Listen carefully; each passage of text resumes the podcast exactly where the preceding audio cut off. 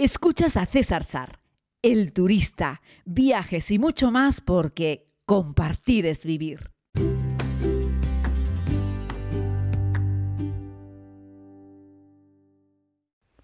Muy buenos días a todos y a todas. Les saludo desde las orillas del lago Mañara. Este es un lugar sensacional, la verdad es que es precioso y, bueno, la verdad es que tengo un montón de anécdotas que contarles.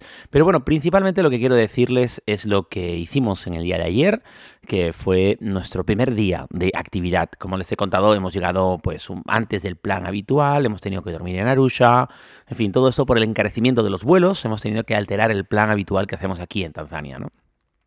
Y bueno, el caso es que ayer nuestros amigos conductores, Elías y Gabriel, pues tuvieron que darle un repaso a los jeeps por la mañana y eso obligó que se retrasase todo un poco el plan. Son cosas que ocurren en África, acaban de terminar precisamente con otro grupo. Yo siempre le pido a la agencia que me pongan a esos dos conductores, que son para mí lo mejor que hay en la compañía. Y bueno, pues siempre me dan los caprichos. Al fin y al cabo, estos viajes los organizo a mi gusto. Y Elías y Gabriel, pues, eh, pues tuvieron que pasar pues, por mecánico para revisar un par de cosas y llegaron pues un poco más tarde. Un poco más tarde, tema así como 12. es bastante tarde, la verdad es que sí. Así es que como estábamos metidos allí en las afueras de Arusha, en un barrio muy humilde, en un barrio de esos que las calles son todas de tierra y de piedra, le propuse al grupo que para aprovechar el tiempo diésemos un paseo por la zona. Le pregunté a la gente del alojamiento si era seguro, me dijeron que sí, que no había problema pero aún así les pedí que una persona del lugar nos acompañase. Eso te sirve para abrir muchas puertas, para hablar con, el, con la gente del lugar, pues en su agili. Si se produce algún malentendido, pues siempre se puede ayudar a solventar. Y bueno, vas acompañado por un lugareño que siempre merece la pena sobre todo porque somos 11 turistas eh, y tampoco se trata de ir al tuntún, ¿no?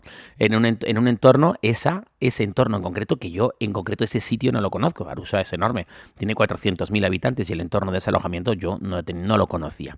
Pero había visto en Google Maps que había cerca una iglesia, que había cerca un par de colegios y pensé que podría ser interesante dar un paseo por allí. Y así fue, súper interesante, nuestra primera toma de contacto y la del grupo eh, en esta experiencia tan sana en Arusha fue muy entretenida. Esas calles polvorientas a primera hora de la mañana eh, nos llevaron hasta la iglesia local. Eh, el chico del hotel se acercó, entró, consiguió hablar con el párroco, salió, un señor vestido de negro, con un pantalón negro y un suéter a rayas negro y llevaba un crucifijo de plata por fuera, grande, vistoso. Era evidente que se trataba del pastor, del cura, del párroco del lugar. Así es que le pedí por favor que se me enseñaba la iglesia, una iglesia pequeña, con un tejado a dos aguas, con un techo de chapa, de una sola altura pero un poco alta, con un crucifijo en la parte principal. Para que se hagan una idea, todo eso rodeado pues de un poco de vegetación y todo en un, en un entorno, ya les digo, no asfaltado, sin cemento, con tierra.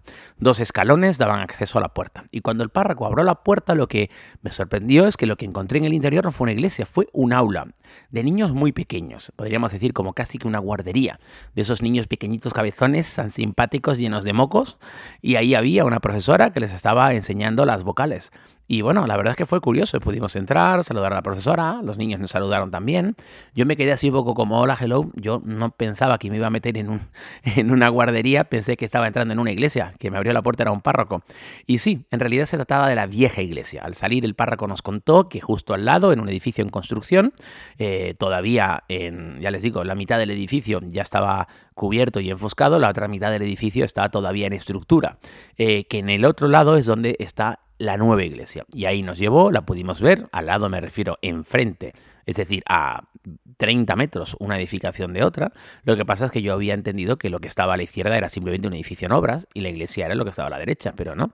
Era la vieja, la vieja iglesia y la nueva iglesia. Desde la nueva iglesia subimos a lo alto, a las tres plantas, en la zona en la que está todavía en construcción, desde donde hay una vista muy bonita a la aldea, es decir, a las afueras de Arusha, pero no deja de ser una aldea.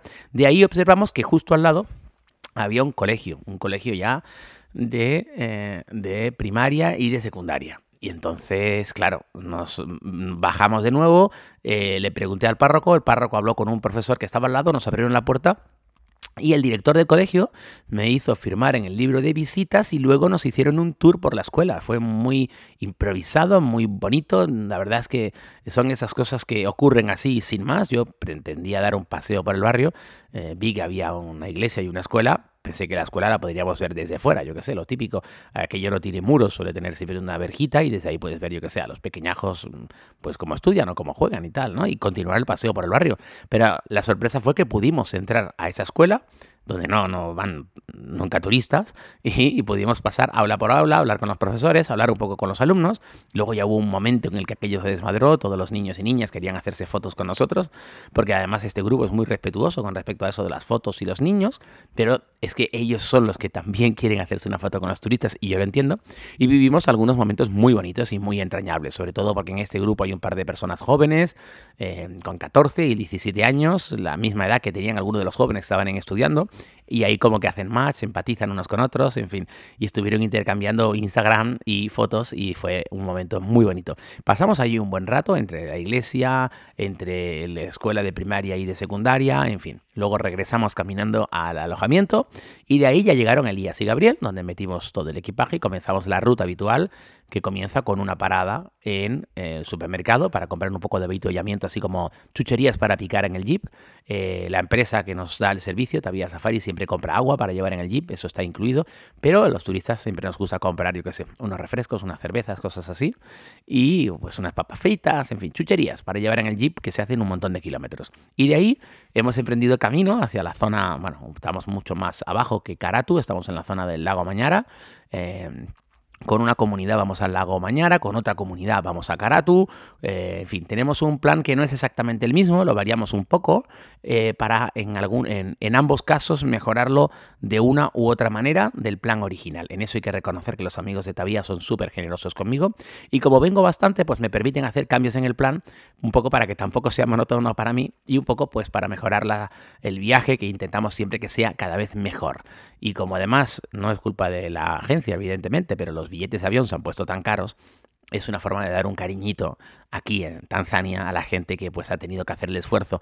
Mirad que cuando sacamos los viajes de Tanzania los dos se llenaron, pero luego viendo los precios de los aviones hubo personas que produjeron bajas y es lógico, es que es inevitable porque a ese precio de avión hay gente que ya no podía llegar, que llegaba porque por un lado está el precio del viaje, es decir, los servicios en Tanzania, lo que es el viaje puramente dicho, y otra cosa es el precio de lo que es el billete de avión para llegar.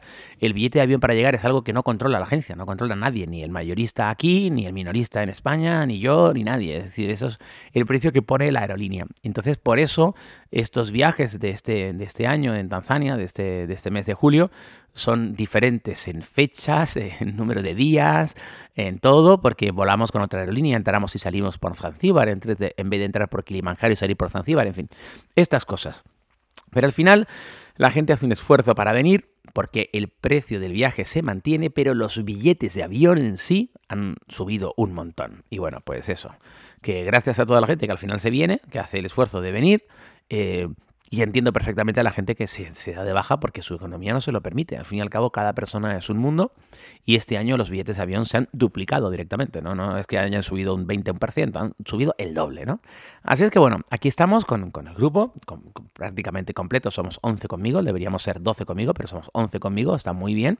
Y en el siguiente grupo somos 12 conmigo, es decir, ahí está completo. Y la verdad es que, es que muy contentos. Y ya les digo, llegamos aquí al lago Mañara, este alojamiento que es muy bonito, es singular. Y, nada, pues eh, pretendíamos darnos un baño, pero es invierno, el agua está un poco fría y anochece más pronto. Recuerdo estar aquí en Semana Santa con mucho más calorcito y con una familia de amigos con los que vine en Semana Santa y nos dimos unos baños espectaculares en esa piscina. Ayer la verdad es que no estaba tan apetecible y también ya te digo que se pone el sol muy pronto y, en lo que llegas, eh, mm, comes, haces el check-in, etcétera, es un poco más difícil. Estamos en, en un lodge camp, eso quiere decir que la parte del suelo en el que me encuentro, del que les hablo, de la tienda donde estoy durmiendo, es de cemento. La parte de atrás, donde está la ducha, donde está el, eh, pues el inodoro, tal, eso es de cemento también y hay un muro de cemento en el interior. La base y lo que separa la habitación, la cama del baño es cemento. Sin embargo, las paredes y el techo es lona, es como una tienda. Es un ten lodge porque hay una tienda, pero es un lodge porque tiene parte de construcción. Es decir, hay hormigón y cemento en el suelo. A partir de mañana, que estamos ya en el Serengeti, son ten camp directamente. Es decir, ya es todo lona, todo plástico. Son estructuras que se pueden montar y desmontar y no dejar nada en el suelo que estropee el, el entorno y esos camps se mueven de un lugar a otro, precisamente para dejar descansar la tierra sobre la cual eh, reposan durante un tiempo determinado porque les dan una licencia. Pero eso se los contaré más adelante. Y hoy comenzamos la ruta tan espectacular que posiblemente sea el día más increíble de todo el safari, que es cuando vamos a entrar para ver a mis amigos los Masai, y luego nos metemos en el Serengeti pasando por el parque, la entrada del Parque Nacional del Gorongoro. Pero eso se los contaré mañana. El caso es que en este lugar que está dentro de la reserva de la zona de influencia, también del Parque Nacional del Lago Mañara, eh, está dentro porque el lago creció hace un tiempo, porque antes no estaba dentro. Es decir, el lago creció y se comió parte del lugar en el que nos encontramos.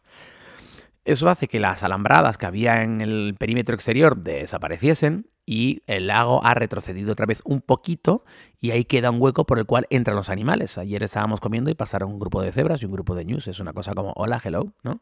Y por la noche volvieron a entrar los hipos, que en Semana Santa en ese mismo lugar también entraron unos hipos y es el segundo animal más peligroso, el segundo animal que más humanos mata en África.